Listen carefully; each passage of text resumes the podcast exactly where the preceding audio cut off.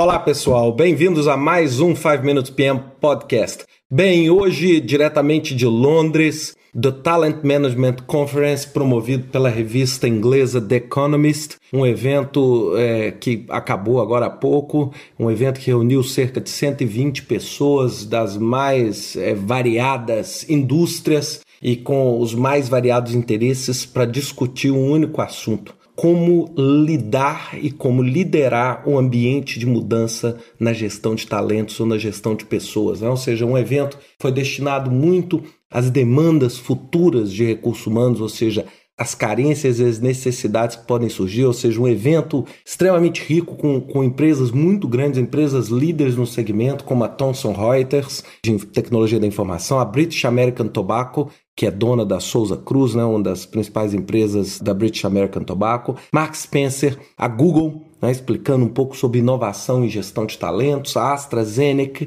que é uma indústria farmacêutica de grandíssimo porte, a WM Morrison Supermercados, que é uma cadeia de supermercados gigantesca na Inglaterra, com mais de 125 mil funcionários, e todos né, compartilhando e tentando entender um pouquinho o que está acontecendo. Né? E isso se reflete muito também dentro do mercado de gerenciamento de projetos. E eu transmiti ao vivo pelo Twitter as minhas impressões. Eu queria aqui nesse podcast falar um pouquinho sobre o que, que a gente está né, percebendo com relação a pessoas, com relação a carreiras, é, não só aqui dentro da área de gerenciamento de projetos, mas focado também em gerenciamento de projetos. Nós vamos falar um pouquinho sobre o que, que pode estar, tá, né, que tipo de comportamento pode estar tá sendo gerado aí através de uma tendência. Né?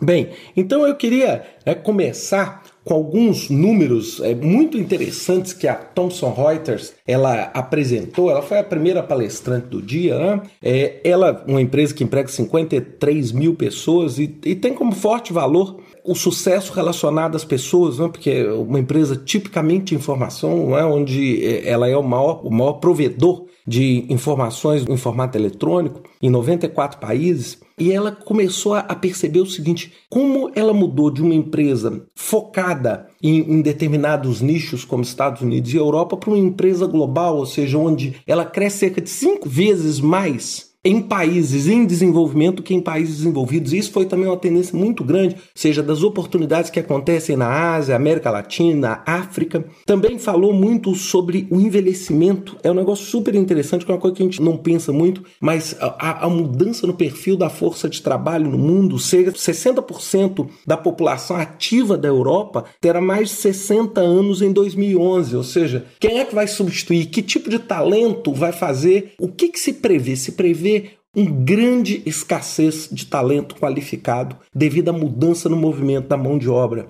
E como eles vão enfrentar esse tipo de trabalho, né? Ou seja, hoje a gente começa a perceber o seguinte, que nas maiores empresas, por exemplo, da Inglaterra, um dado super interessante, só 50% dos executivos das grandes empresas que compõem o índice FTSE, né, FTSE, da Inglaterra, vêm e são nascidos nas próprias empresas, ou seja, são pessoas que o talento foi trabalhado e desenvolvido dentro da própria empresa, ou seja, é um número bastante pequeno, né? Ou seja, é, a gente tem experimentado e nas últimas gerações a gente tem experimentado uma participação, uma estabilidade ainda menor, ou seja, as pessoas com maior volatilidade, um turnover maior, uma mudança no interesse das pessoas pelo trabalho, pela forma de trabalho. Né? Eu, por exemplo, gosto muito de dar o meu exemplo, mas eu fui criado e a grande expectativa dos meus pais era que eu desenvolvesse uma carreira estável, ou seja, como engenheiro químico de formação, que eu fosse para uma empresa e fizesse a minha carreira, ficasse 35 anos numa empresa de grande porte, entrasse como estagiário, saísse como presidente. Esse era o padrão de profissional bem sucedido. E hoje a gente começa a ver que as novas gerações estão tendo interesses muito diferentes desse. É? Ou seja, um interesse muito forte em resultados mais imediatos, em ter um retorno maior, e isso faz uma mudança completa no gerenciamento dos talentos. O José Gregório, da British American Tobacco, fez uma análise assim: falou o seguinte, não adianta, nós temos que ter dois drivers para poder medir talento. Então, por exemplo, se você está montando um escritório de projetos, está capacitando gerente de projetos, você tem que estar tá pensando em duas coisas. Primeiro, quais são as vantagens de curto prazo que você tem com aquela equipe? Ou seja, qual é a capacidade de realização daquela equipe hoje, do ponto de vista de gestão de projetos? Agora, você tem que pensar também o seguinte: qual é o potencial que essas pessoas têm de entregar mais valor no futuro? Então não adianta eu ter, por exemplo, uma capacidade pequena no curto prazo e vender uma promessa de longo prazo. Ele criou um indicador super interessante. Ele falou o seguinte: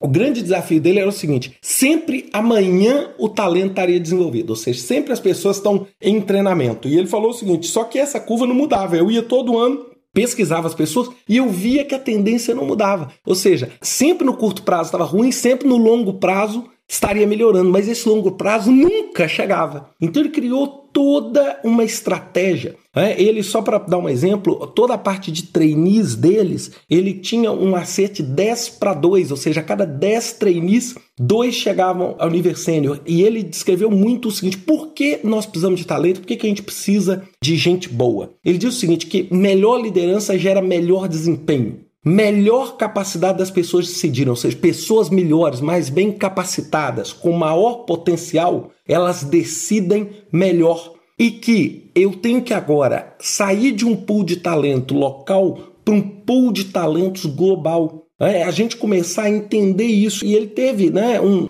resultado extremamente favorável, é uma economia de 35 bilhões de dólares, só nesse movimento de curto e longo prazo na formação. E aí, um dos participantes fez uma pergunta que eu gostei muito. Ele falou o seguinte: como é que eu ligo talento ao resultado de negócios? E aí, o Zé Gregório deu um exemplo assim que para mim foi fascinante, fechando esse podcast. Foi o seguinte: na Venezuela, o engarrafador da Pepsi ele estava tentando fazer um deal com a Pepsi, ele não conseguia ser bem sucedido nesse deal com a Pepsi e ele não conseguia. Então a, a fábrica dele lá pintada de azul tal e ele não conseguia fazer o deal, não conseguia tal. Num fim de semana ele fechou o deal com a Coca-Cola na segunda-feira. Todas as fábricas dele estavam pintadas de vermelho. Ele passou a vender Coca-Cola dentro da Venezuela e foi extremamente bem sucedido. E aí o, o Zé Gregório chegou e falou assim: mas por que então isso? Né? Ou seja, poxa, nós estamos falando em marcas globais, ou seja, por que que ele conseguiu mudar de uma marca extremamente poderosa como a Pepsi para uma marca também extremamente poderosa como a Coca-Cola tão fácil? Ele falou, gente boa, talento, ou seja, os negócios lá funcionavam porque tinham pessoas talentosas. Com gente boa, você promove a mudança e consegue chegar ao resultado. Bem, pessoal, não quero me estender mais nesse podcast. Na próxima semana eu quero continuar esse assunto da The Economist Talent Management Conference diretamente de Londres. Até a próxima semana, um grande abraço, obrigado.